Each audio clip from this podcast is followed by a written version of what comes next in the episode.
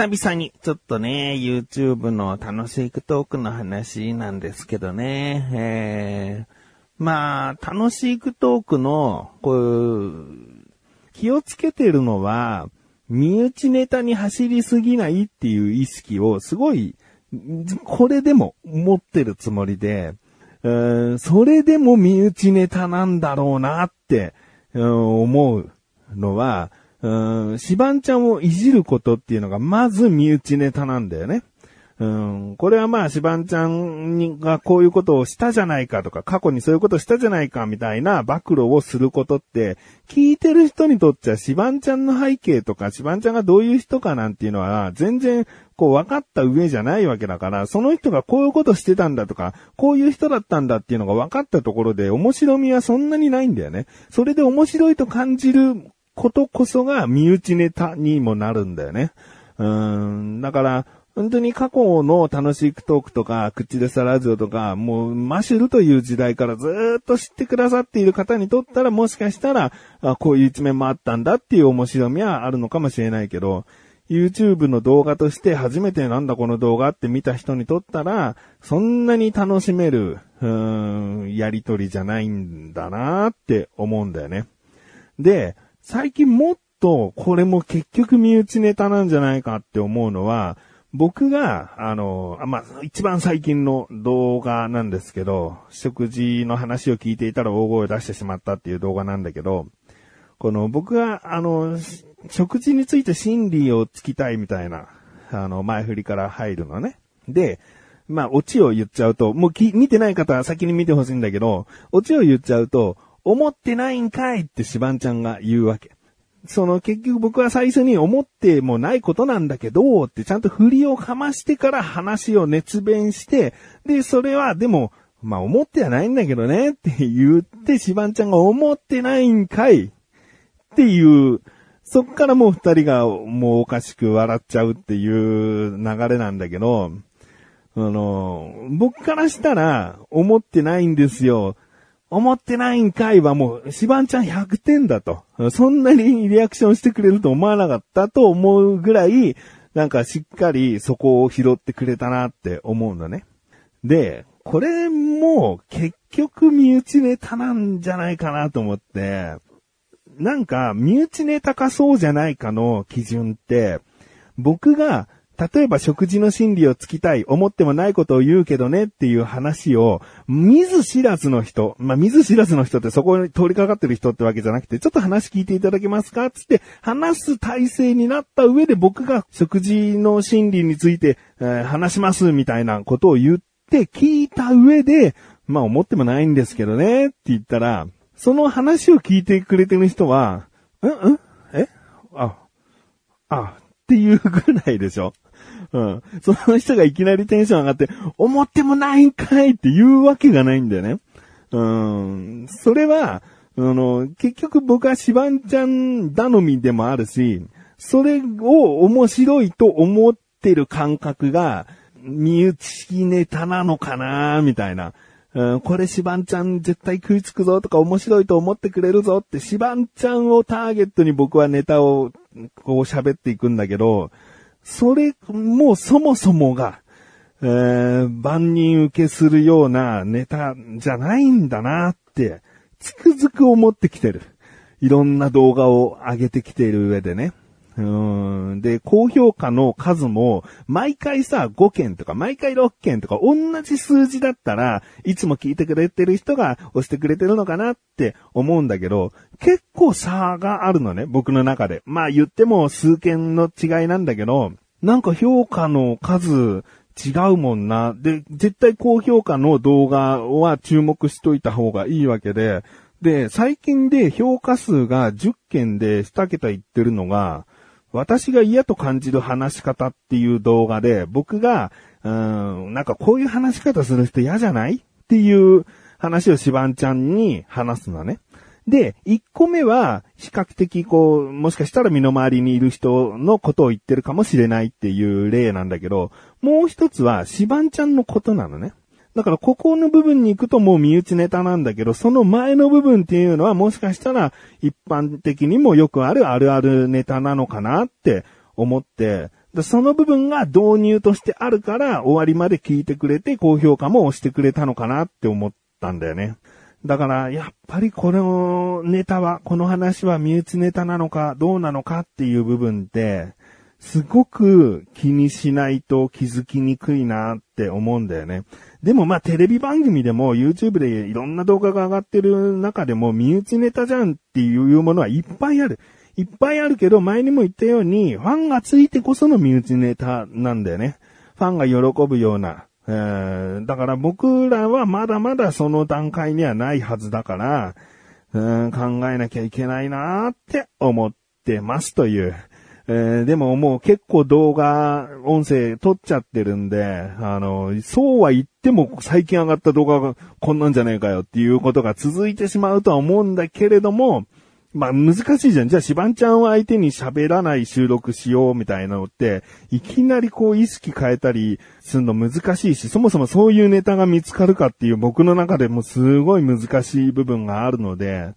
うーん、まあ、急には変われないけど、ああ、そういうことなんだろうなって最近思っている自分がお送りします。菊池のなだらか向上心。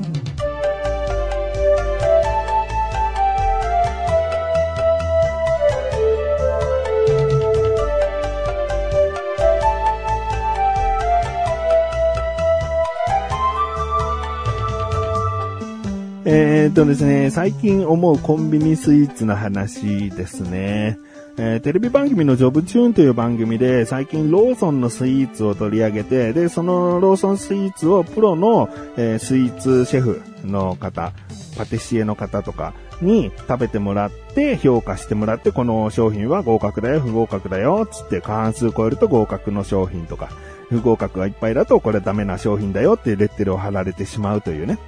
まあ、あの、コンビニ側からしても厳しい審査を覚悟の上で、えー、行うので、まあ、見てる人にとってもその緊張感とか、本当に美味しいのかなとか、まあ、いろんなことを考えさせられる番組にですね、過去にもいろいろとちょっと炎上しちゃった件とかもあるけども、やっぱり番組内容としては僕は面白くて、えー、見ていたんですけれども、やっぱりコンビニスイーツのそういった回を見ると食べたくなるよね。うん、もうさ、いろんな料理、食べ物、なんか食事についての心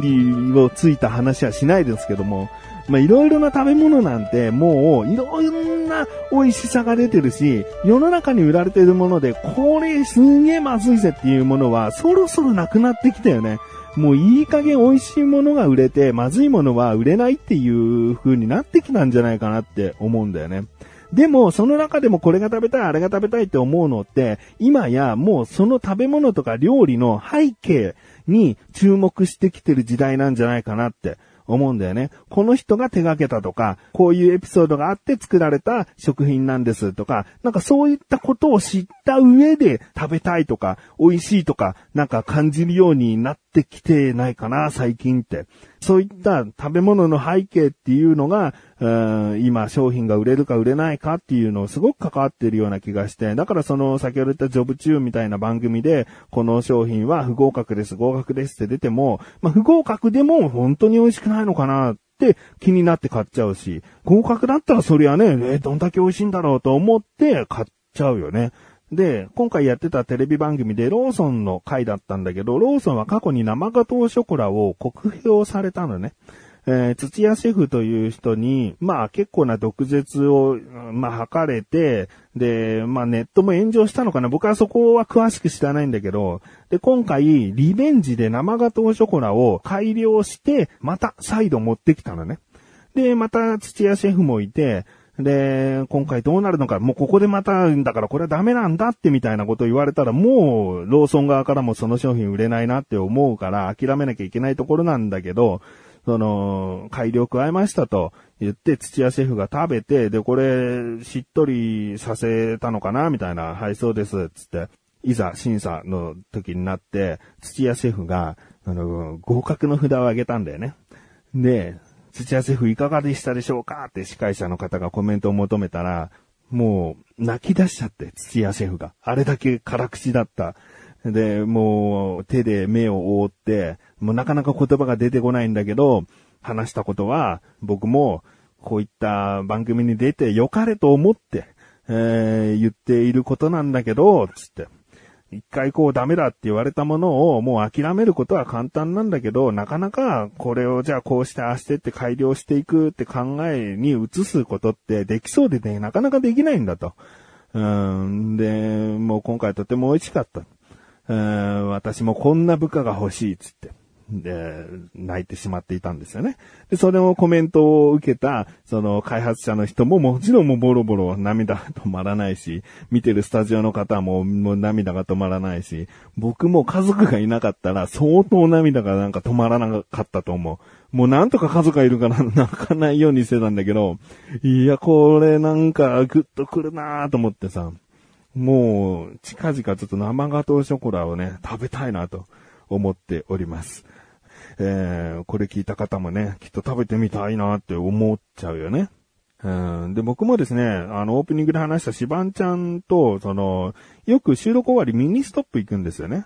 で、ミニストップでソフトクリームとか、なんか、ハロハロ的なものをね、パフェ的なものをね、食べて、えー、美味しいね、つっていう時間があって、そこをすごく幸せな時間なんだけど、最近ミニストップが、その、深夜には、なんか、作らないっていうお店が多くて、で、ミニストップってあんまり僕の周りにいっぱいないから、はるばる来たのに売ってない。じゃあもう一店舗行ってみようっつっても売ってないみたいなことがあって、で、つい最近はファミリーマートに行ったんですね。で、ファミリーマートのフラッペっていうのがあって、で、これはコーヒーメーカーから出てくる熱いミルクを最後にこのフラッペを買った後に入れて、で、凍ってるやつをストローでほぐしながら溶かして飲むっていうものなのね。で、僕、過去にもうこれ出始めぐらいの時からちょこちょこ食べていたんだけども、まあまあ、あの、ほぐして食べるのちょっとなーみたいな。うん、あんまりこう、ハマってるってほど食べてたわけじゃないんだけど、まあでもこういうものが食べたい時はいいよなと思って、今回みたいにミニストップにはないからもう、最初からファミリーマート行ってフラッペ食べようと思って。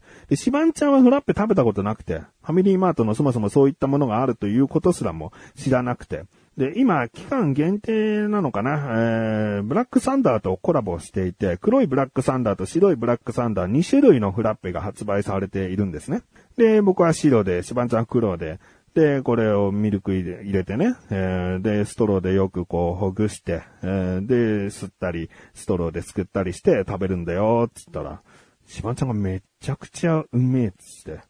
で、320円。まあ、税抜きだと297円なんだけど、この価格でこんな量なんだと。もう量にとにかく感動してて、もうすごいうまいと。うん、こんな美味しかったらもう自分一人でもこれからファミリーマートで買うわ、とか言って、すげえ感動してたのね。だこれもさ、今回この話聞いてさ、え、ファミリーマートにそういうのがあるの？初めて知った方はもちろんなんか気になるだろうし、ああ、あるの知ってたけど、あ、美味しいんだ、あれって今思いましたでしょ？だからちょっとね、シバンちゃんのこのエピソードでね、えー、ファミリーマートのフラッペ、もう、こう、食べてみたいと思う方がいたらね、嬉しいなと思います。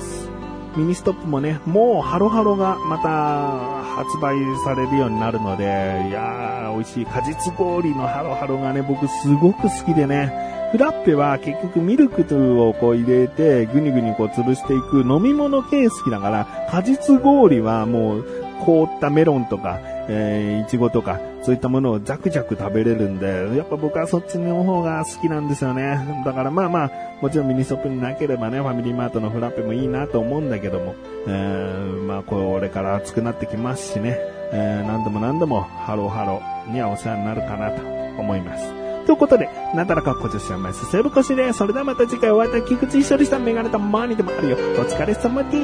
す。